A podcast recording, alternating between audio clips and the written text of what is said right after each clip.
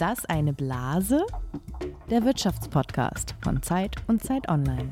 Wir müssen doch als eines der reichsten Industrienationen der Welt dafür sorgen, dass wir unseren Wohlstand nicht auf der Ausbeutung von Menschen weltweit aufbauen und in der Vernichtung unserer Umwelt für unsere nachfolgenden Generationen. Ich denke, das sollte doch unser Anspruch sein. Und damit, denke ich, ist es eine moderne Business-Disziplin, die ganz schnell jedes Unternehmen für seine eigene Zukunftsfähigkeit aufbauen muss. Die Stimme, die ihr gerade gehört habt, ist die von Antje von Dewitz. Sie ist die Geschäftsführerin von VD einem Hersteller für Outdoor-Kleidung, der sicherlich einigen unserer Hörerinnen und Hörern bekannt sein dürfte. Ich muss ja zugeben, ich dachte immer, das spricht man anders aus, nämlich Vot. Vot klingt irgendwie französisch, aber ich habe es auch erst verstanden, als es mir jemand gesagt hat, wie es wirklich ausgesprochen wird.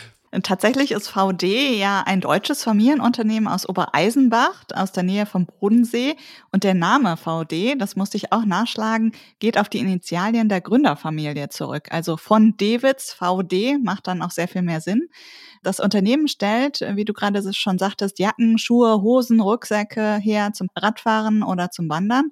Und zwar fair und nachhaltig, zumindest nach dem eigenen Bekunden. Ja, Antje von Dewitz nämlich sagt, man kann durchaus die Kontrolle über die Lieferkette für die eigenen Produkte behalten, also sicherstellen, dass alle fair bezahlt sind, dass die Umwelt nicht leidet, wenn man solche Produkte herstellt und am Ende kann man damit sogar noch Geld verdienen, sagt sie.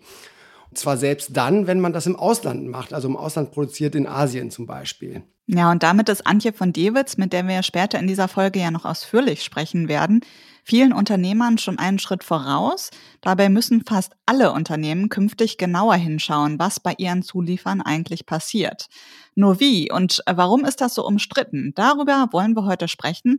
Es geht heute nämlich um das geplante Lieferkettengesetz der EU. Und damit herzlich willkommen zu einer neuen Folge von Ist das eine Blase, dem Wirtschaftspodcast von Zeit und Zeit Online über Geld, Macht und Gerechtigkeit. Und du bist Carla Neuhaus, Wirtschaftsredakteurin bei der Zeit. Und du bist Zacharias Zacharakis, Wirtschaftsredakteur bei Zeit Online.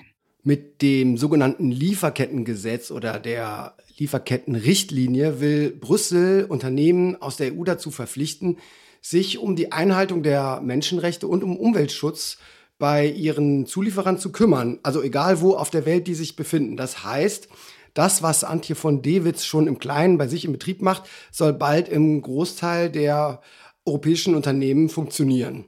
Ja, das klingt ja erstmal nach einer guten Sache und es sah auch lange danach aus, als wenn dieses EU-Gesetz tatsächlich kommt. Nun gibt es allerdings Streit und zwar auch in der Bundesregierung. Eigentlich wollte Deutschland nämlich dem EU-weiten Lieferkettengesetz zustimmen, nun aber sagt die FDP Nein. Ja, weil das alles ziemlich kompliziert und verwirrend ist, wollen wir das Thema heute einmal für euch Stück für Stück aufdröseln und äh, deswegen starten wir wie immer mit unserem Spiel Fakt oder Fantasie. Carla und Jens, unser anderer Host, äh, sind ja dazu übergegangen, das System so ein bisschen zu verändern, nämlich äh, gegeneinander anzutreten. Also jeder darf einen Fakt oder Fantasie vortragen und der andere muss raten. Und so wollen wir das heute auch mal machen. Möchtest du anfangen, Carla? Ja, sehr gerne. Bin gespannt, wie es ausgeht weil ich ja weiß, dass du dich mit dem Lieferkettengesetz schon ganz gut auskennst, lieber Zacharias, bin ich bewusst etwas in der Zeit zurückgegangen fürs Fakt oder Fantasie, nämlich bis 2013. Damals äh, stürzte in Sapa in Bangladesch äh, das neunstöckige Fabrikgebäude Rana Plaza ein, in dem Modeketten wie Kick oder Benetton Klamotten gefertigt haben. Du erinnerst dich daran vermutlich. Das ging ja mega durch die Medien.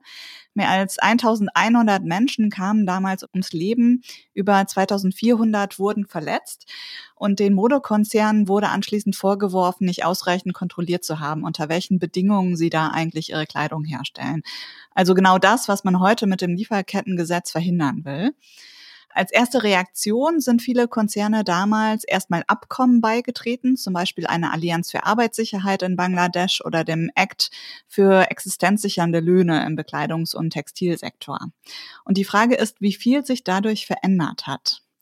Untersucht hat das ein internationaler Forschungsverbund unter der Leitung einer Professorin der Universität Linz. Die Forscher haben 1500 Arbeitende aus 250 Fabriken befragt. Und nun kommt der Fakt, oder das Fantasie, den du bewerten sollst. Herausgekommen ist bei der Untersuchung nämlich, dass sich die Arbeitsbedingungen tatsächlich verbessert haben. Die Arbeiter bekommen immerhin etwas höhere Löhne, müssen weniger Überstunden leisten und berichten, dass der Druck auf der Arbeit insgesamt gesunken ist. Ist das Fakt oder Fantasie? Hm, ich würde sagen, das ist Fakt, weil dieses Ereignis damals, Rana Plaza, hat doch einiges verändert in der Textilindustrie vor allen Dingen. Ich weiß jetzt nicht genau, ob das sozusagen im Detail so stimmt, was die Umfrage ermittelt hat oder in der Umfrage ermittelt wurde. Aber ich würde tendenziell eher sagen, ja, es stimmt. Damit liegst du leider daneben. Ich habe dich nämlich ein bisschen aufs Glatteis gelockt. Was tatsächlich besser geworden ist, ist auf jeden Fall die Gebäudesicherheit. Also die Fabriken in Bangladesch sind nicht mehr so einsturzgefährdet wie damals. Was aber den Druck auf der Arbeit angeht, und das fand ich interessant, das kam nämlich in dieser Umfrage rum, sagen die Arbeiter und Arbeiterinnen, dass der seit dem Unglück sogar zugenommen hat. 80 Prozent berichten, dass sie mindestens einmal im Monat angeschrien, beleidigt oder bedroht werden und dass sie vereinzelt ja sogar geschlagen werden, wenn sie zu spät kommen. Also was die Arbeitsbedingungen angeht, hat sich da so viel, wie man sich das wünschen würde, auf jeden Fall nicht verändert.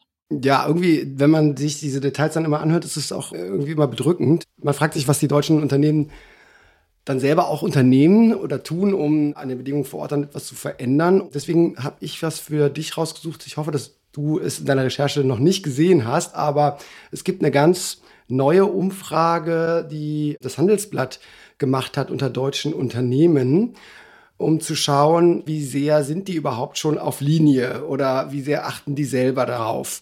Und die Frage, die äh, gestellt wurde den deutschen Unternehmen, also das war eine repräsentative Umfrage, es ist also eine substanzielle Anzahl an, an Betrieben da angefragt worden. Und die Frage lautete, achtet Ihr Unternehmen auf soziale und ökologische Nachhaltigkeit entlang der Lieferkette? Obwohl jetzt das deutsche Lieferkettengesetz seit einem Jahr gilt, gab es dann doch, und jetzt kommt äh, meine Behauptung, eher ernüchternde Antworten. Also es gibt bestimmte Berichtspflichten, aber trotzdem war die Frage ja relativ pauschal gestellt. Und nur 27,4 Prozent antworteten darauf klar mit Ja. Also es wird darauf geachtet. Und immerhin 22,3 Prozent mit teilweise zum Beispiel nur die ökologische Nachhaltigkeit oder nur die soziale Nachhaltigkeit, aber nicht in der vollen Breite. Das war das Ergebnis der Umfrage und damit ja doch ein bisschen weniger, als man erwarten könnte vielleicht. Was meinst du, wahr oder falsch? Ich würde sagen, das ist falsch, weil ich glaube, dass die meisten Unternehmen erstmal von sich behaupten würden, dass sie gar nicht so schlecht dastehen, dass sie natürlich hinschauen, wie gut sie das dann am Ende aber tun und ob sich dadurch wirklich was verändert, ist, glaube ich, dann nochmal was ganz anderes. Deswegen glaube ich, dass die Unternehmen sich selber da besser einschätzen, als es vielleicht de facto ist. Ja, da liegst du auch richtig. Das war geflunkert von mir. Also die Werte sind doch deutlich besser. Und zwar sagen, dass 43, also fast 44 Prozent der Unternehmen antworten mit Ja, also sie achten auf diese Standards in ihrer Lieferkette und sogar 37 Prozent teilweise. Das Handelsblatt hat daraus geschlossen, dass es im Grunde genommen auch eine breite Unterstützung dann für eine rechtliche Regulierung gäbe. Ich habe das so aus der Umfrage nicht so ganz herausgelesen, aber ja, das sind schon interessante Werte, muss man doch auch festhalten. Man könnte es ja auch anders auslegen. Man könnte ja auch sagen, naja, die Unternehmen tun ja schon sehr viel oder sagen zumindest, die tun viel, dann braucht man es ja nicht mehr gesetzlich regeln. Das ist auch ein Teil der Argumentation. Aber wir haben doch auch noch mal ein bisschen tiefer in die ganze Materie geguckt und gesprochen mit unserem Kollegen Fabian Franke, der auch Redakteur im Wirtschaftsteil von Zeit Online ist und sich auch intensiv mit der Thematik befasst, der jetzt auch im Ausland war und eine Recherche gemacht hat zu Lieferketten und zuletzt auch ein Interview geführt hat mit dem Behördenchef, der eben die deutschen Unternehmen kontrollieren soll in dieser Frage. Wir haben Fabian gefragt, wie es denn ist. In Deutschland gibt es ein Lieferkettengesetz schon, jetzt soll ein EU-weites kommen. Was ist damit überhaupt gemeint? Vielleicht kann er uns da ein bisschen aufklären. Ja, das deutsche Gesetz gilt aktuell ja für Unternehmen ab 1000 Mitarbeitende aufwärts. Die EU-Richtlinie soll Unternehmen ab schon 500 Beschäftigten und einem Mindestumsatz von 150 Millionen Euro betreffen. und auch Unternehmen schon ab 250 Beschäftigte und einem Mindestumsatz von 40 Millionen Euro, wenn sie in Branchen mit hohem Schadenspotenzial aktiv sind, also zum Beispiel der Textilindustrie. Die europäische Version wird damit also sehr viel mehr Unternehmen einschließen und auch eine inhaltliche Änderung gibt es. Das deutsche Gesetz verlangt, dass sich die Unternehmen vor allem ihre direkten Zulieferer aktiv ansehen, also die erste Ebene. Der EU-Richtlinienentwurf sieht vor, dass die gesamte Lieferkette eines Produkts einbezogen werden muss. Und zuletzt auch noch die Haftung. Eine zivilrechtliche Haftung gibt es im deutschen Gesetz bisher nicht. Die europäische Richtlinie soll diese aber beinhalten. Betroffene auch im Ausland könnten also auch vor deutschen Gerichten klagen. Ja, lieber Fabian, welche Unternehmen sind davon denn konkret betroffen und worauf müssen sie achten? Unter das deutsche Lieferkettengesetz fallen aktuell rund 4800 Unternehmen und die müssen vor allem zwei Dinge einführen. Einmal eine Menschenrechtsbeauftragte oder einen Menschenrechtsbeauftragten und einen Beschwerdemechanismus für Betroffene, der öffentlich zugänglich sein muss. Außerdem müssen die Unternehmen ein Risikomanagementsystem aufbauen. Das heißt, sie müssen für jeden Geschäftsbereich untersuchen, ob und wo da das Risiko für Menschenrechtsverletzungen hoch ist. Die neue europäische Regelung wird dann, wenn sie in Kraft getreten ist, verzögert auch in Deutschland angewandt, da die Mitgliedstaaten zwei Jahre Zeit haben, die Richtlinie in deutsches Recht zu gießen. Und dann werden eben mehr Unternehmen betroffen sein und sie müssen damit rechnen, auch haftbar gemacht werden zu werden, wenn sie ihrer Sorgfaltspflicht nicht nachkommen. Das ist eine Frage, die sich dann stellt, mit welchen Sanktionen die Unternehmen, die Unternehmer rechnen müssen bei Verstößen. Vielleicht kann Fabian uns das nochmal genauer ausführen. Ob Unternehmen sich an das deutsche Lieferkettengesetz halten, kontrolliert eine Abteilung des Bundesamtes für Ausfuhrkontrolle, kurz BAFA. Arbeiten Unternehmen nicht mit dieser Behörde zusammen, also zeigen zum Beispiel nicht, ob sie ein Beschwerdesystem eingeführt haben, kann das BAFA Zwangsgelder verhängen, bis diese Nachweise erfolgt sind. Weigert ein Unternehmen sich, die Pflichten des Lieferkettengesetzes zu erfüllen, kann die Behörde auch ein Bußgeld verhängen bis zu 8 Millionen Euro oder bis zu 2 Prozent des Jahresumsatzes. Nach eigener Aussage hat die Behörde aber bisher keine Sanktion verhängt. Mit der EU-Richtlinie dann ändert sich vor allem, dass Unternehmen eben auch zivilrechtlich haftbar sind. Wie genau das dann in den einzelnen Mitgliedstaaten umgesetzt wird, zeigt sich eben erst in dieser Phase von zwei Jahren, die die Mitgliedstaaten Zeit haben, die EU-Richtlinie in ihr eigenes Recht zu gießen. Ja, das klingt ja erstmal sehr streng. Was halten die Unternehmen denn davon? Arbeitgeberverbände und große Branchenverbände kritisieren die Bürokratie und Regulierung, sowohl beim deutschen bestehenden Lieferkettengesetz als auch bei der künftigen EU-Richtlinie. Sie sprechen da von unkalkulierbaren Haftungsrisiken und unklaren Rechtsbegriffen. Besonders Vertreter von kleinen und mittelständischen Unternehmen kritisieren, dass der bürokratische Aufwand für ihre Unternehmen kaum zu stemmen sei. Andererseits ist es natürlich gerade für deutsche Unternehmen nun von Vorteil, wenn ein europäischer Standard geschaffen wird. So haben sie eben keine etwaigen Wettbewerbsnachteile gegenüber Unternehmen in Nachbarstaaten mehr. Und die Lieferkette genau zu kennen kann auch von Vorteil sein. Umfragen zeigen seit Jahren, dass den Verbraucherinnen und Verbrauchern auch wichtig ist, dass Unternehmen Umwelt- und Sozialstandards einhalten.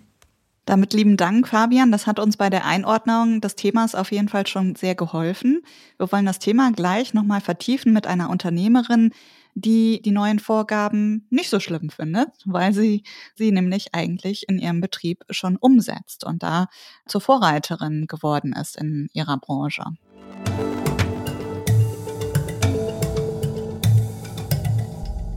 In einem Interview vor einigen Jahren hat Antje von Dewitz einmal gesagt, dass sie eigentlich gar nicht richtig vorhatte, in das elterliche Unternehmen einzusteigen, dass sie sich eher im Umweltschutz engagieren wollte, nachdem sie ihr Wirtschaftsstudium abgeschlossen und sogar promoviert hatte. Und dann aber doch kam der Einstieg in das Unternehmen bei VD, dem Hersteller für Autobekleidung, über den wir schon vorhin gesprochen haben. Frau von Dewitz übernahm im Jahr 2009 die Geschäftsführung des Unternehmens von ihrem Vater Albrecht von Dewitz. Seitdem hat sie das Unternehmen ja positioniert, hat sich selbst als Unternehmerin auch immer wieder politisch in Debatten eingebracht, als es um mehr Nachhaltigkeit ging, um die Wahrung von Menschenrechten in der Wirtschaft und da wollen wir doch einmal heute genauer nachfragen, wie das zusammenpasst. Also als Unternehmen profitabel zu sein und diese Ziele zu verfolgen. Wir begrüßen ganz herzlich in unserem Podcast heute Antje von Dewitz. Hallo, freut mich sehr, da zu sein. Ja, wir müssen, Sie müssen uns vielleicht zu Beginn einmal ganz kurz erklären, ähm, warum Sie diesen Schritt in äh, das Unternehmen Ihrer Familie gemacht haben, obwohl Sie vielleicht äh, anfangs andere Pläne hatten. Das ist jetzt nun eine ganze Weile her, aber vielleicht erinnern Sie sich noch daran. Ja, ich versuche mich zu erinnern. Also ich war als Jugendliche schon sehr quasi bewusst, was, also was auf diesem Planeten gegebenenfalls in die falsche Richtung rennt und sehr bewusst darüber, was wir alles dazu beitragen, den Planeten stückweise zu vernichten. Das heißt, ich war voller Tatendrang, dazu meinen Beitrag zu leisten, wie wir einen lebenswerten, ja, lebenswerte Planeten hier oder lebenswerte Welt schaffen und dachte eigentlich, ich gehe in NGOs oder ja, Greenpeace oder ähnliches und hatte auch verschiedene Praktika gemacht während meines gesamten Studiums in Umweltorganisationen, Frauenorganisationen, bei den Medien und immer geschaut, wo kann ich denn meinen Beitrag leisten. Ganz zum Schluss war das letzte Praktikum dann bei meinem Vater im eigenen Unternehmen und da war ich dann doch ziemlich überrascht darüber, wie viel Verantwortung Unternehmen tragen, wie viel Verantwortung bereits von VD zu dem Zeitpunkt auch getragen wurde im ökologischen und auch sozialen Bereich und einfach die Reichweite, die man hat als Unternehmen. Das hat mich total fasziniert. Und dann kam noch dazu, dass wirklich Outdoor meine Leidenschaft ist, mein Leben ist und ich sozusagen mein Hobby auch zum Beruf gemacht habe damit. Aber wie ist es dann dazu gekommen, dass Sie den Umweltschutz und auch die nachhaltige Produktion vor allem in Ihrem Unternehmen integriert haben? Also wie hat das dort den Stellenwert bekommen, den es heute hat. Als ich ins Unternehmen kam, da gab es schon ganz tolle Projekte rund um Umweltschutz. Also wir hatten 1994 schon eine Kollektion, die sich rückstandslos recyceln lassen konnte. Also wir hat, man hat über ein Netzwerk alte Produkte zurückgenommen und konnte die dann recyceln und dann quasi wieder Knöpfe oder sowas draus machen. Also es gab schon Riesenprojekte. Es war jetzt nicht so, dass ich die Nachhaltigkeit ins Unternehmen getragen habe. Wir sind ein Outdoor-Hersteller, Outdoor-Ausrüster. Das heißt, wir hier arbeiten auch ganz viele Leute, die ganz viel in der Natur sind und damit eben auch wissen, was sie bewahren wollen. Also viel grünes Blut sozusagen. Was sich verändert hat bei mir, also als ich ins Unternehmen getreten bin und die Geschäftsführung übernommen habe, ist, dass wir das, was im Unternehmen schon vorhanden war und das als Projektform sozusagen geführt wurde und wo wir festgestellt haben, dass das zwar wahnsinnig aufwendig und kostenreich ist, aber der Kunde überhaupt gar nicht merkt, und auch dem auch der Marke nichts bringt und wir sozusagen da viel Aufwand haben mit wenig Resultat, weder für Mensch noch für die Umwelt, dass wir gesagt haben, so jetzt machen wir das konsequent. Also das wird jetzt Teil der Unternehmensstrategie. Wir wissen, wir sind Teil einer problematischen Industrie. Wir sind also in der quasi drittproblematischsten Industrie weltweit, einer Textilindustrie. Und wir möchten Teil der Lösung sein. Wir möchten das, wofür wir Verantwortung haben, was unsere Auswirkungen unseres Handelns sind, möchten wir analysieren, bewerten und ja gut machen, Lösung sein. Also Soweit ich das nachvollziehen konnte ähm, in unserem Archiv, gab es aber damals auch Kritik an Ihnen, am Unternehmen, dass, weil Sie ja wie die meisten auch in Asien produzieren. Ich glaube sogar zu der Zeit auch in Myanmar, was eine Militärdiktatur war, ist zum Teil noch. Und die Frage ist, ja, wie gehen Sie damit um? Also wie stellen Sie sicher und was haben Sie damals geändert, dass Sie das überprüfen können, da unter guten Voraussetzungen zu arbeiten?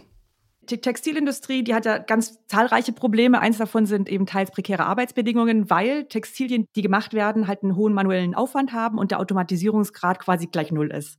Also die Voraussetzung ist schon mal, wir können die Produkte, die wir in Asien fertigen, gar nicht hier vor Ort fertigen. Also wir prüfen das immer wieder, weil es so schön wäre, in Europa zu oder in Deutschland zu fertigen. Wir haben zwar eine eigene Produktion hier auch, wo wir Radtaschen machen, aber da ist der Automatisierungsaufwand größer, also Potenzial größer. Darf ich da kurz einhaken? Warum geht das in Deutschland nicht? Ist das einfach, weil die Arbeitskosten hier so hoch sind? Ja, aber auch in ganz Europa. Also wenn wir, wir wir prüfen das regelmäßig und wenn nicht so eine, und also teilweise ist es so, es gibt gar keine Produktionsstätten, die unsere Produkte machen. Also überwiegend gibt's die gar nicht. Und teilweise gibt's dann irgendwo, da kann man dann funktionelle Hosen machen oder so. Dann kostet das Endprodukt 100 bis 150 Prozent mehr. Mindestens doppelt so viel. Für den Endkunden. Das geht also nicht darum, so quasi so um, um gierige Textilunternehmer, die ein bisschen Marge mehr raus, rausbringen wollen, rauspressen wollen, sondern es geht darum, wenn du hier produzierst, aufwendige textile Produkte, dann, dann hast du halt, dann kannst du vielleicht einen klitzekleinen einen Nischenmarkt be bedienen, aber eben nicht irgendwie, das zahlt dir kein Kunde. Das ist schon mal der Ausgangspunkt. Es ist nicht möglich für uns, alles zurückzuholen und das ist dann auch damit nicht das Ziel, sondern das Ziel ist, da, wo wir sind, für gute Arbeitsbedingungen zu stehen und dafür zu arbeiten. Die Schwierigkeit, die noch dazu kommt in der Textilindustrie, dass das überwiegend in nicht demokratischen Staaten gefertigt wird. Also in China, in Vietnam, in Myanmar nach wie vor und so weiter und so weiter. Das heißt, wir haben wirklich schwierige Ausgangssituationen. Dennoch muss ich sagen, das war gar nicht so mein Sorgenthema, als ich eingestiegen bin und gesagt haben, wir machen jetzt alles systematisch, wir untersuchen jetzt alles.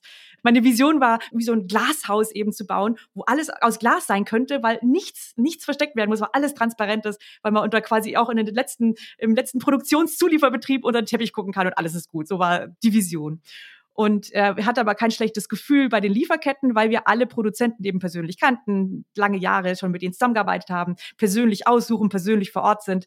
Genau. Aber um das quasi zu objektivieren und auch uns selbst auf den Prüfstand zu stellen, sind wir dann 2010 der Fairware Foundation beigetreten. Was genau heißt das? Also wie kann man diese Betriebe, auch wenn man die Unternehmer und Unternehmer kennt, wie kann man da in der Tiefe sicherstellen, dass dort bestimmte Bedingungen eingehalten werden, dass die Beschäftigten auch Urlaub bekommen, den Lohn bekommen, den sie bekommen sollen und das auch regelmäßig so zu überprüfen, dass es auch wirklich passiert. In der Textilindustrie ist Tupperware einfach der beste Standard, den es gibt wenn du da als Unternehmen beitrittst, dann musst du innerhalb von drei Jahren quasi alle äh, Produktionsbetriebe auditiert haben. Das sind dann externe Auditoren, die reinkommen, die nach den höchsten ILO-Standards und den höchsten Menschenrechtskonventionen sozusagen nach den Standards reingehen und alles untersuchen. Interviews führen, auch anonyme Interviews abseits der Fabriktore und die vor allem auch uns als auftraggebendes Unternehmen jährlich einmal untersucht. Durch die Audits entsteht schon mal wie so ein Actionplan. Da wird dann gesagt, okay, hier die, die Feuermelder sind vielleicht nicht an der richtigen Stelle, die Ausgangswege sind nicht gut. Äh, übrigens wird hier auch, keine Ahnung, der Lohn einbehalten oder die Pässe werden einbehalten. Es gibt verschiedenste Dinge, die da eben auftauchen. Das ist dann der Actionplan, den müssen wir mit den Unternehmen abverfolgen. Das heißt, wir müssen mit dafür sorgen, dass die Unternehmen das sofort, wenn es gegen Rechtsbedingungen steht, abschaffen oder eben Stück für Stück besser werden mit allen anderen Themen. Wir müssen auch als Marke dafür sorgen, dass wir Schulungsangebote schaffen, dass wir da, wo eben, wo wir sehen, aha, das sind Risiken, da beispielsweise findet keine Versammlungsfreiheit statt, da müssen wir schauen, okay, wie können die Manager und die MitarbeiterInnen des Unternehmens, wie, wie können die besser miteinander kommunizieren? Wie schafft man da Kommunikationsformate? Also geht man richtig in Schulungen rein mit externen extern. Und wir müssen durch eigene Praxis dafür sorgen, dass eben die Probleme, die auftauchen, dass wir die selber durch unsere Einkaufspraktiken, dass wir die unterstützen. Beispielsweise so ein typisches Thema bei uns ist so zwei Peaks. Also zwei, wir haben zwei Saisons zwei Orderpunkte. Das heißt, da sind die Gefahr von massiven Überstunden. Und wie schaffen wir das dann beispielsweise durch Einkaufspraktiken, die Produktionsstätten ganzjährig auslasten? Also wir werden selbst mitkontrolliert. Wie achten wir selber drauf, das zu unterstützen? So ein Audit ist aber natürlich super teuer. Also vor allem, wenn Sie sagen, da gehen regelmäßig Leute rein. Und Sie haben ja gerade beschrieben, was Sie dort alles machen. Wie viel kostet sie das und lässt sich damit dann noch profitabel wirtschaften? Ja, ich möchte noch einmal kurz dazu sagen, was ich auch e-, ebenso wichtig wie das Audit finde, ist der Beschwerdemechanismus. Das heißt, überall müssen wir dafür sorgen, dass Telefonnummern aushängen, die Leute sich in Landessprache anonym beschweren können. Also das sind so immer doppelte Mechanismen, dass einfach sichergestellt ist, dass alles hochkommt. Ich kann jetzt gar nicht aus, dem, aus der Hüfte schießen, was uns das alles kostet, weil da hängt ja ganz viele Kosten schon mit zusammen. Also wir haben hier Experten vor Ort, also wir haben hier ein kleines Team in Deutschland, das sich um die Lieferketten kümmert. Da ist Qualität mit drin, da ist Schadstoffe und Chemikalien drin, da sind die, die Arbeitsbedingungen mit drin. Also wir haben verschiedene Experten für die verschiedenen Themen sozusagen. Und wir haben Teams in Asien, eben in Vietnam, in China, die die Unternehmen begleiten, die auch teilweise Voraudits machen, um, um neue Unternehmen anzudocken und zu gucken, passt das denn auch? Sind wir mit dem auf dem richtigen Weg? Die die Unternehmen dann auch in diesen ganzen Veränderungsprozessen begleiten und die Audits selbst noch. Also wir, wir haben ja ein sehr ganzheitliches Engagement. Wir haben mal hochgerechnet, uns kostet es vielleicht 10 bis 15 Prozent mehr und 5 bis 8 Prozent haben wir so das Gefühl, können wir weitergeben an den Kunden. Also es ist schon ein Gap. Wir machen es aber auch wirklich sehr ganzheitlich, weit über die Lieferketten hinaus. Das heißt aber, dass Sie im Prinzip dadurch ein bisschen weniger verlangen können oder ein bisschen weniger Geld bei Ihnen hängen bleibt, als das sonst der Fall wäre. Genau, wir sehen uns ein bisschen als Pionier. Wir müssen da immer neue Wege finden, wie wir jetzt die ganzen Kosten wieder unterbringen. Und es ist schon ein aufwendiger Weg sozusagen. Es ist machbar und wir haben da auch ganz viele Vorteile durch. Aber beispielsweise haben wir kein Geld mehr. Also wir haben ziemlich wenig Geld für ma große Marketingkampagnen, weil einfach unser Geld in die Nachhaltigkeit fließt, beispielsweise.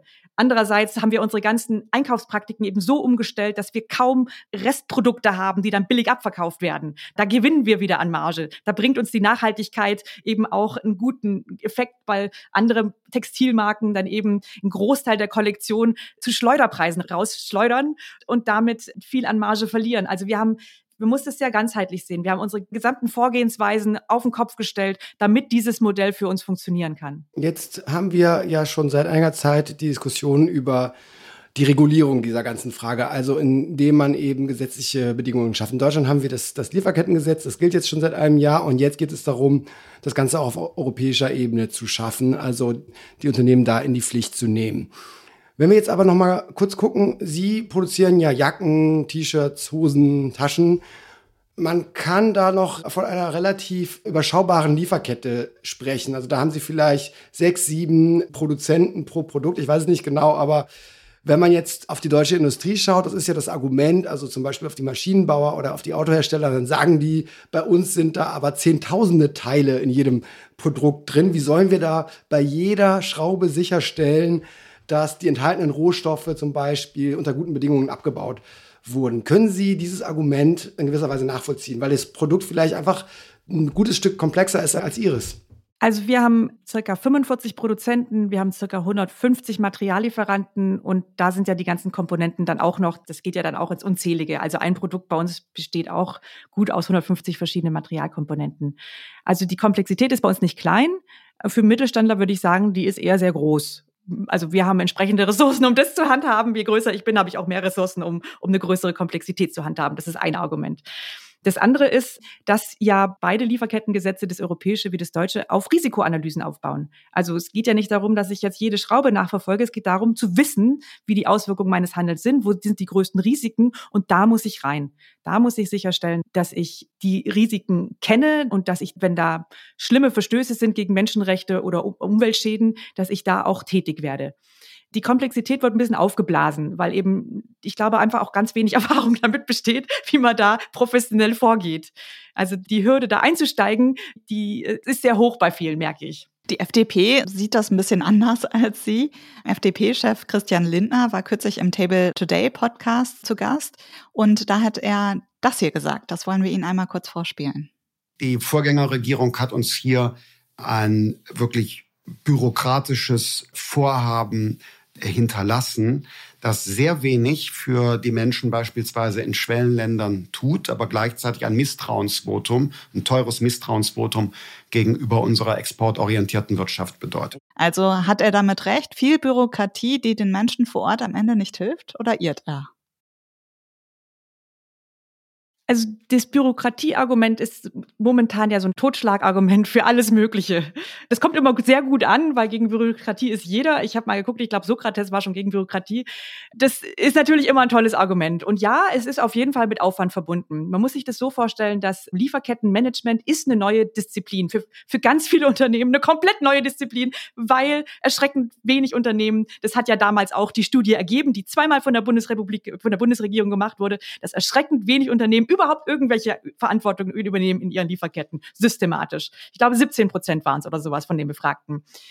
Und damit ist eben auch der Einblick auf quasi diese große Arbeit, die da, dafür gemacht wird, ist natürlich, wenn du noch nichts getan hast, sehr groß. Und das muss ich zugeben, das ist so. Angesichts der Tatsache, dass wir 25 Millionen Menschen in Zwangsarbeit haben, knapp 80 Millionen Menschen in ausbeuterische Kinderarbeit, würde ich sagen, der Blick lohnt sich aber. Wir müssen doch als eines der, der reichsten Industrienationen der Welt dafür sorgen, dass wir unseren Wohlstand nicht auf der Ausbeutung von Menschen weltweit aufbauen und in der Vernichtung unserer Umwelt für unsere nachfolgenden Generationen. Ich denke, das sollte doch unser Anspruch sein. Und damit, denke ich, ist es eine moderne Business-Disziplin, die ganz schnell jedes Unternehmen für seine eigene Zukunftsfähigkeit aufbauen muss. Und da hilft das Bürokratieargument nicht, denn ich brauche Daten und Fakten und Analysen, um zu wissen, was ich tun muss. Sonst ist es einfach ein Blindflug. Trotzdem ist es ja so, dass das europäische Lieferkettengesetz ja ein Stückchen, also was jetzt in der Diskussion ist, ein äh, Stückchen weiter reicht als das, was in Deutschland seit einem Jahr schon gilt. Also äh, in Risikobereichen oder Risikobranchen müssten schon Firmen mit 250 oder ab 250 Mitarbeitern aktiv werden. Die FDP will deshalb durchsetzen, dass das Gesetz, in, äh, also dass Deutschland dem Gesetz in Brüssel nicht zustimmt. Was für ein Signal geht davon aus, aus Ihrer Sicht? Ganz, ganz, ganz katastrophal.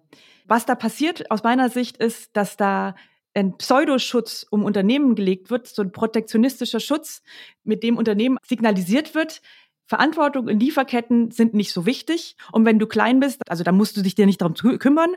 Das verhindert genau das. Das verhindert genau das, dass die Diskussion eben falsch geführt wird. Die Diskussion wird immer gerade immer noch geführt, um Nachhaltigkeit quasi so so ein bisschen so, das ist so viel Aufwand, das, das kann auch weg, das müssen wir gar nicht machen. Die Ausgangsfrage, die gestellt werden müsste, ist, nachhaltiges Management ist eine moderne Businessdisziplin, die muss ich machen, weil meine Kunden das heute schon erwarten, weil ich Schaden anrichte, der auf die ganzen Überschreitungen der planetaren Grenzen einzahlt. Wir müssen alle zusammenhalten, um diesen Planeten zu schützen für unsere nachfolgende Generation. Die Frage kann also nur sein, wie leisten wir das? Wie, wie geht es? Und es ist eigentlich an der Politik und an den ganzen Verbänden, die Unternehmen zu begleiten in diesem Prozess und zukunftsfähig aufzustellen. Deshalb haben Sie ja auch einen Brief geschrieben an den Bundeskanzler Olaf Scholz. Wie haben Sie dort genau argumentiert? Erstmal ist es ja eine Katastrophe, dass in diesem Stadium der Gesetzesgebung in Europa, das ganz am Ende quasi vor dem formalen Akt des Vollzugs nochmal wieder, schon wieder aus Deutschland kommt so, ah nee, jetzt machen wir vielleicht doch nicht mit. Was für, also was für ein Signal an die Demokratie ist denn das, wenn wir so ein unverlässlicher Partner sind, unzuverlässiger Partner?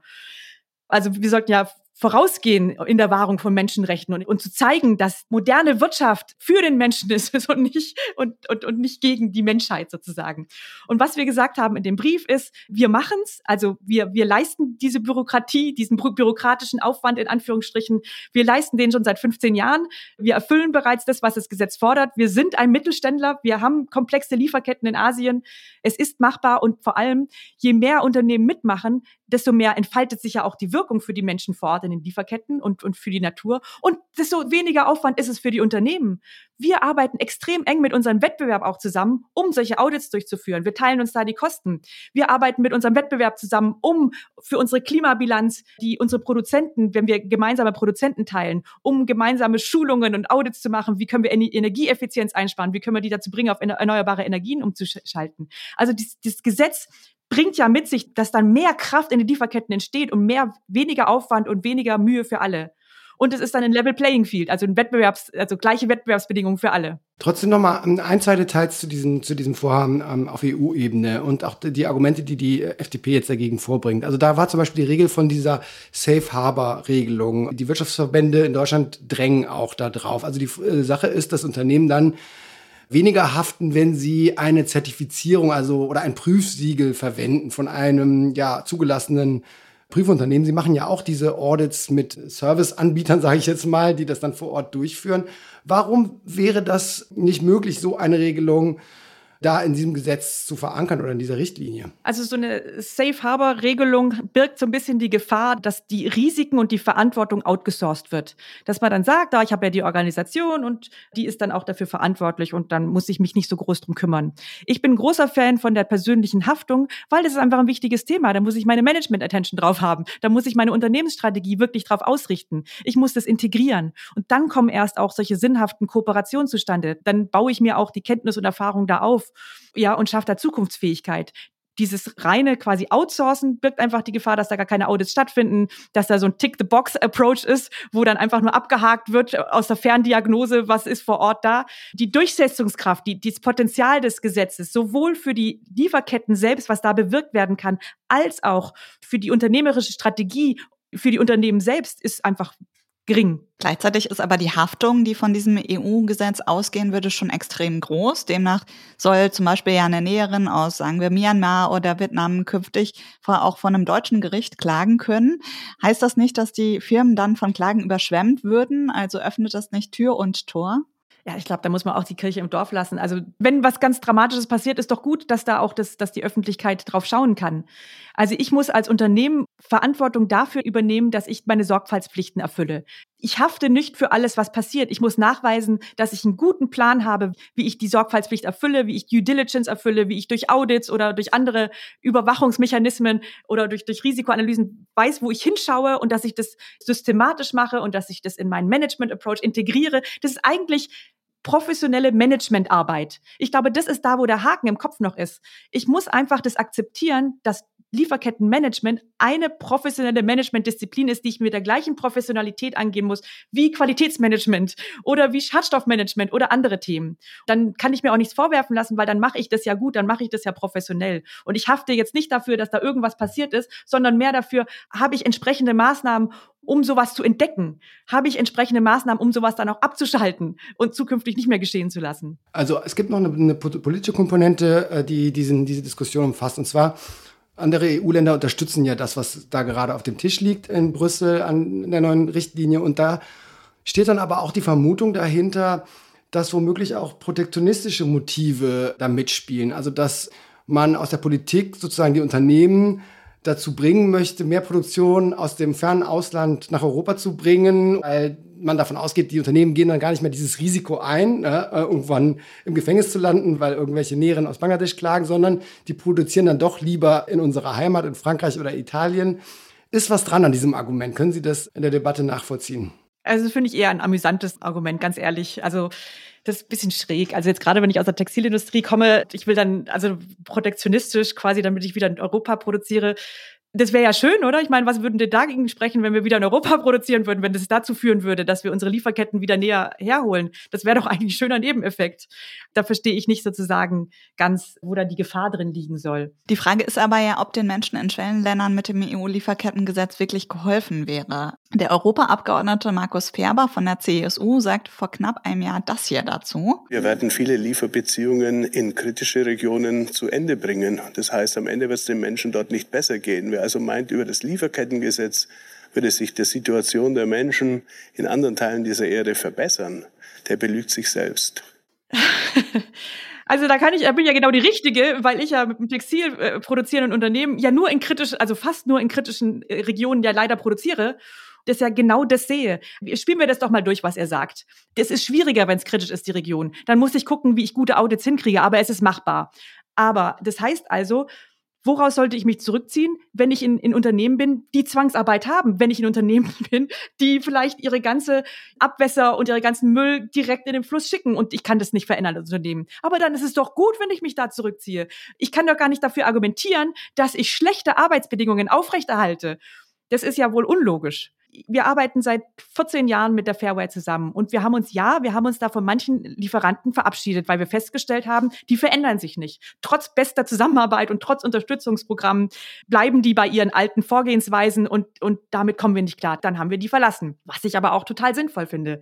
Wir verlassen aber nicht ganze Länder, weil wir sagen, doch, würden wir auch machen. Wenn wir, wenn wir feststellen würden, okay, Audits sind gar nicht machbar, wir können unsere Sorgfaltspflicht nicht gerecht werden, würden wir ganze Regionen verlassen. Ist aber momentan, und wir produzieren in wirklich kritischen Ländern, nicht der Fall. Selbst wenn wir da hinkommen, dann ist es doch ein wunderbares Thema für unsere Außenpolitik, da genau tätig zu werden, dafür zu sorgen, das ist ja in beiderseitigem Interesse dann der Länder, dass gemeinsame Lieferantenbeziehungen aufrechterhalten werden können. Dann muss eben auch auf die Außenpolitik da das als Feld nehmen und sagen, wie kann gewährleistet werden, dass die deutsche und dass die europäischen Länder in den Unternehmen Due Diligence-Prozesse durchführen können. Das, ist, das, das geht man halt dann an. Ich denke, man geht ein Problem nach dem anderen an. Sie sagen also, dass man durchaus auch an einem Land wie Myanmar, das ja eben jetzt wieder eine Militärdiktatur ist, dass man auch dort gute Arbeitsbedingungen durchsetzen kann ja, es ist möglich. Also es ist bestimmt in, manchen Betrieben dann nicht möglich. Das, das kann auf jeden Fall sein, weil dann die Militärdiktatur tatsächlich dann Betriebe auch kontrolliert. Dann würden wir sofort rausgehen. Die Grundlage ist, dass du so Due Diligence-Prozesse machen kannst, dass du externe Auditoren hast, die da reingehen, dass du Beschwerdemechanismen hast, wo sich Menschen anonym beschweren können, dass du Schulungen vor Ort durchführen kannst, dass du frei sprechen kannst, dass du die Themen zu packen kriegst und dass du auch in der Lage bist, da was zu verändern. Und das ist auch in, in, in dem Betrieb, wir sind in zwei Betrieben in Myanmar drin, auch da möglich. Also man muss kontinuierlich dranbleiben, gell? Es kann sich immer wieder was verändern und dann würden wir uns auch zurückziehen. Wir sind auch dabei, bei einem zurückzuziehen, aber, oder zu überlegen. Aber grundsätzlich ist es ein Veränderungsprozess, ein Verbesserungsprozess, der muss gewährleistet sein und das ist auch in kritischen Regionen möglich. Okay, und vielleicht jetzt nochmal so bilanzierend. Also wir führen Diskussionen jetzt in Deutschland schon, schon, schon seit einigen Jahren auf politischer Ebene, jetzt auch auf EU-Ebene es ist ja einiges auch an Lobbykraft aufgebracht worden, um diese Regelung zu verhindern. Warum ist der Widerstand gegen so eine gesetzliche Regelung gerade aus Deutschland so groß? Was würden Sie so insgesamt da jetzt zu sagen? Also ich denke, zum einen haben wir, haben wir Wirtschaftskrise gerade, gell? Also die ganze Wirtschaft ist erschüttert. Es ist wirklich kein leichtes Wirtschaften momentan. Ne? Man hat einfach durch die Inflation Umsatzrückgänge zu verkraften. Es kommt natürlich auch viel, viel Themen gerade auf Unternehmen zu. Man hat schon eine Vielfalt an Themen, die gerade gleichzeitig irgendwie berücksichtigt werden muss. Das ist nicht leicht. Und wenn es einem dann gerade auch nicht so gut geht und man irgendwie eher existenzielle Sorgen hat, dann noch viel, viel mehr. Das ist bestimmt ein wesentlicher Faktor dessen. Ich glaube, dass bei Deutschland noch so ein bisschen da eben dazukommt, dass wir eigentlich eine stolze Wirtschaftsnation sind und eigentlich so, so das Gefühl haben, wir wissen doch, wie es geht und Politik, lass uns mal in Ruhe und wir haben noch eine starke Eigenverantwortung. Ich glaube, das Selbstbild ist manchmal durch mangelndes Wissen, was eigentlich wirklich die Auswirkungen des Wirtschaftens weltweit sind, ein bisschen falsch. Aber es gäbe ja auch noch äh, eine recht einfache Lösung, die äh, sich Wirtschaftsverbände wünschen, nämlich so eine Positivliste. Also wenn da Unternehmen aus dem Ausland draufstehen, dann kann man mit denen unbedenklich arbeiten. Wie soll das funktionieren? Also da ist eine Liste mit allen Unternehmen weltweit, mit denen ich zusammenarbeiten darf. Genau. Und wie wird das dann überprüft, dass die dann, also ich, ich merke es ja selbst bei unseren Unternehmen, das ist wie in einer Beziehung, du musst kontinuierlich dranbleiben, du musst schauen, läuft alles gut, wohin entwickeln die sich, was machen die umweltmäßig, was machen die klimamäßig, was, also das ist ja eine kontinuierliche Beziehungspflege, die da getätigt werden muss. Anders weiß ich ja gar nicht, ob die gut sind über die Zusammenarbeit in der Branche, über Branchenstandards, über Branchenplattformen, wo die Daten hinfließen. Das sind ja alles Erleichterungen, damit nicht jedes Unternehmen einzeln auf die Produzenten zugehen müssen, dass der Produzent nicht an 50 verschiedene Kunden immer die gleiche Information raus. Also es gibt ja Vereinfachungen durch Digitalisierung, durch Plattformen und so weiter. Da passiert ja was ähnliches. Aber da muss ich ja trotzdem dranbleiben. ich glaube, das ist einfach sehr naiv fast schon zu glauben, da gibt's irgendeine dritte Macht, die jetzt eine Bewertung macht von allen Unternehmen und dafür sorgt, dass es immer auf einem guten Stand bleibt. Das ist einfach zu einfach gedacht. Ich wiederhole es einfach nochmal, das ist eine Managementdisziplin, da muss ich einfach Expertise aufbauen, da muss ich mich auskennen, da, da brauche ich Experten, da brauche ich Wissen. Das kann ich nicht einfach delegieren. Das ist zu groß. Das macht zu viel aus an dem Fußabdruck der Produkte, die hier in Deutschland konsumiert werden, in einem der reichsten Industrienationen der Welt. Ich glaube, wir haben ganz gut verstanden, wie Sie arbeiten. Sie haben das ja, Frau von David, sehr schön im Detail erklärt. Vielleicht zum Schluss die Frage, die sich ja dann doch stellt, wenn man auf, speziell auf VD schaut. Was ist denn, wenn jetzt diese EU-Richtlinie wie geplant durchgeht, beschlossen wird? Dann wären ja zumindest mittelfristig alle Unternehmen so wie Sie. Also nachhaltig, umweltfreundlich. Würden Sie damit nicht Ihren Wettbewerbsvorteil verlieren gegenüber Mitbewerbern vielleicht? Machen Sie sich da Sorgen sogar? Das finde ich immer ein ganz lustiges Argument. Also da, da werde ich immer ganz, ganz besorgt gefragt. Du setzt dich ja dafür ein. Ich bin ja sogar im Verband für nachhaltige Wirtschaft. Wir haben eine, wir haben eine Akademie, eine VD-Akademie für nachhaltiges Wirtschaften, wo wir andere Unternehmen auf den Weg bringen zur Transformation. Nein, mein größter Wunsch ist für meine Kinder und für diese ganze Welt, dass wir endlich, endlich das begreifen, dass das dazugehört, dass ich nicht einfach einen Teil des Wirtschaftens einfach ausblenden kann und sagen kann, ich bin nur für verantwortlich dafür, das, was ich direkt sehe. Das andere mache ich lieber die Augen zu. Nachhaltigkeit ist ein Teamsport. Nachhaltigkeit, nachhaltiges Management ist ein Teamsport. Ich kann ohne meine Wettbewerber, wenn, wenn nicht wenigstens ein paar mitmachen, kann ich selber wenig erreichen. Wir brauchen alle, die, die an einem Strang ziehen. Das Lieferkettengesetz ist da eine große Chance, Chance, dass einfach viel, viel mehr Unternehmen zur Tat schreiten und damit wirklich, wirklich gemeinsam was bewirken können. Und ich habe keine Angst um meine Wettbewerbsfähigkeit. Nachhaltigkeit ist zwar ein schönes Zusatzargument, aber ist immer quasi so ein Add-on. Das Produkt muss stimmen, die Leistung muss stimmen. Ähm, Nachhaltigkeit ist nur ein Add-on. Haben Sie die Hoffnung, dass sich gerade im Textilsektor da einiges tut? Also wenn jetzt dir nicht alles wieder rückgängig gemacht wird, dann habe ich da große Hoffnung drauf. Ich bin ein großer Fan von branchenübergreifenden Kooperationen in Lieferketten. Da steckt ganz, ganz viel Kraft drin da kann so viel, so viel nach vorne getrieben werden durch gemeinsames Engagement für Emissionsminderungen, für gemeinsames Engagement für die Arbeitsbedingungen.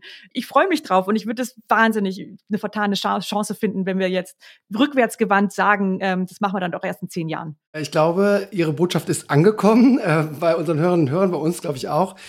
Vielen, vielen Dank, dass Sie hier dabei waren, Frau von Dewitz. Und ähm, ja, wir harren der Diskussion. Mal sehen, wie die Entscheidungen Brüssel dann ausfällt zu diesem Gesetz. Dankeschön. Danke sehr. Danke auch.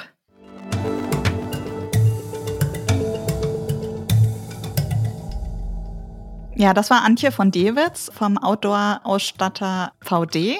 Und wir haben gehört, wie emotional sie über das Thema Lieferkettengesetz redet und wie, ja, wie wichtig ihr dieses Thema ist. Haben aber auch gehört, dass viele Unternehmen das anders sehen. Zacharias, was meinst du? Wird sich dieses Lieferkettengesetz auf EU-Ebene, wird das kommen, auch selbst wenn Deutschland am Widerstand festhält, also wenn sich die FDP mit ihrem Nein zum Lieferkettengesetz durchsetzt? Ja, bisher sieht es ja so aus, dass es eine Mehrheit gibt. Also ist eine qualifizierte Mehrheit nur notwendig im Europäischen Rat, also bei, äh, unter den Mitgliedsländern. Also es würde auch kommen, wenn Deutschland sich enthält in der Abstimmung. Ja, wenn sich Deutschland enthielte, da würde es kommen, weil bisher eigentlich eine Mehrheit der Länder gesagt hat, dass sie mitmachen wollen, auch die großen Länder vor allen Dingen. aber es heißt, dass im Hintergrund auch agitiert wird, also dass versucht wird, äh, da ähm, andere Länder, vielleicht Italien heißt es, auf die Seite der Neinsager oder der Enthaltungen zu ziehen. Ja, dann ist vielleicht dann doch noch mal offen alles. Ja, und das ist ja ohnehin die Frage, ob sich dann, selbst wenn das Lieferkettengesetz auf EU-Ebene kommt, ob sich wirklich so viel ändern wird. Also werden die Unternehmen wirklich ihr Verhalten anpassen? Was meinst du? Ich glaube schon. Wenn das Gesetz in Kraft tritt, so wie es jetzt da auf dem Tisch liegt, dann wird es schon viel verändern, weil dann ja, wie wir gehört haben, auch tatsächlich Sanktionen, also auch, auch schmerzhafte Sanktionen für Unternehmen drohen und dieses Risiko will man nicht eingehen oder werden wahrscheinlich die wenigsten eingehen wollen. Also wirksam wird das Gesetz, glaube ich, schon sein, wenn es denn äh, verabschiedet wird. Die andere Frage, die sich ja stellt, Carla, ist es wirklich eine Überforderung, die diese Unternehmen trifft? Hast du dir dazu irgendwie schon eine Meinung gebildet oder glaubst du, das ist einfach jetzt an der Zeit, dass man da so eine Regelung trifft? Ja, in der Regel ist es ja meistens so, dass die Politik aktiv wird oder vor allem werden sollte, wenn die Unternehmen etwas nicht von selber regeln. Und das ist, glaube ich, in diesem Fall genau der Fall. Also das heißt, man muss die Unternehmen dazu zwingen, besser auf Menschenrechte zu achten, Umweltstandards einzuhalten, selbst wenn sie eben im Ausland produzieren. Und das heißt, sie können sich künftig nicht mehr so gut rausreden. Aber gleichzeitig ist es natürlich auch so, dass die Unternehmen das bislang halt auch deshalb nicht gemacht haben, weil der Druck natürlich groß ist, ne? weil die Konsumenten günstige Preise haben wollen. Wenn du das einhalten willst, dann wird manches, denke ich mal, auch teurer werden. Ja, das stimmt. Und ich glaube, deswegen ist eigentlich dieser europäische Ansatz auch genau richtig, weil man dann wenigstens im europäischen Wettbewerb äh, gleiche Voraussetzungen schafft für alle Unternehmen und man vielleicht dann mit diesen Standards zwar im Wettbewerb zu ja, Asien oder USA steht, aber zumindest der europäische Wirtschaftsblock hat dann gleiche Voraussetzungen. Und deswegen ist es, wenn man schon eine deutsche Regelung hat, jetzt besser, lieber eine gesamteuropäische zu schaffen, statt als Deutschland alleine oder es, es gibt auch noch ein paar andere in der EU, aber dann trotzdem nicht einheitlich dazu arbeiten. Insofern denke ich schon, dass es schlau wäre, diese Richtlinie zu verabschieden. Ist aber auf jeden Fall ein sehr spannendes, sehr komplexes Thema, das uns, glaube ich, noch weiter beschäftigen wird. Und man merkt das ja auch jetzt an uns schon wieder. Wir fangen schon wieder an zu diskutieren. Das ist bestimmt nicht das letzte Mal, dass wir in diesem Podcast darüber gesprochen haben. Ich hoffe, ihr, liebe Hörerinnen und Hörer, habt auch Interesse gefunden an dem Thema und wollt euch vielleicht sogar weiter darin vertiefen. Aber wenn ihr Anregungen, Kritik, Ideen habt zu äh, unserem Podcast auch insgesamt, dann schreibt uns gerne blase.zeit.de. Und ansonsten würden wir wie immer Danke sagen an die Pool Artists, an Christian von den Pool Artists, an Maria und Charlotte und an das Podcast-Team von Zeit Online mit Ole und Konstanze. Und euch, liebe Hörer und Hörerinnen, vielen Dank, dass ihr so lange dran geblieben seid. Und wenn ihr noch hören wollt, was eigentlich die Tiere zum Lieferkettengesetz sagen, bleibt einfach noch ein bisschen dran. Bis bald. Tschüss.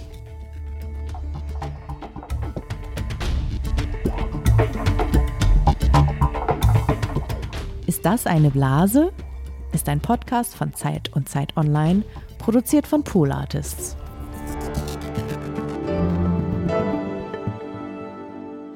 Für das Tierorakel heute wieder in den Baumbergen unterwegs.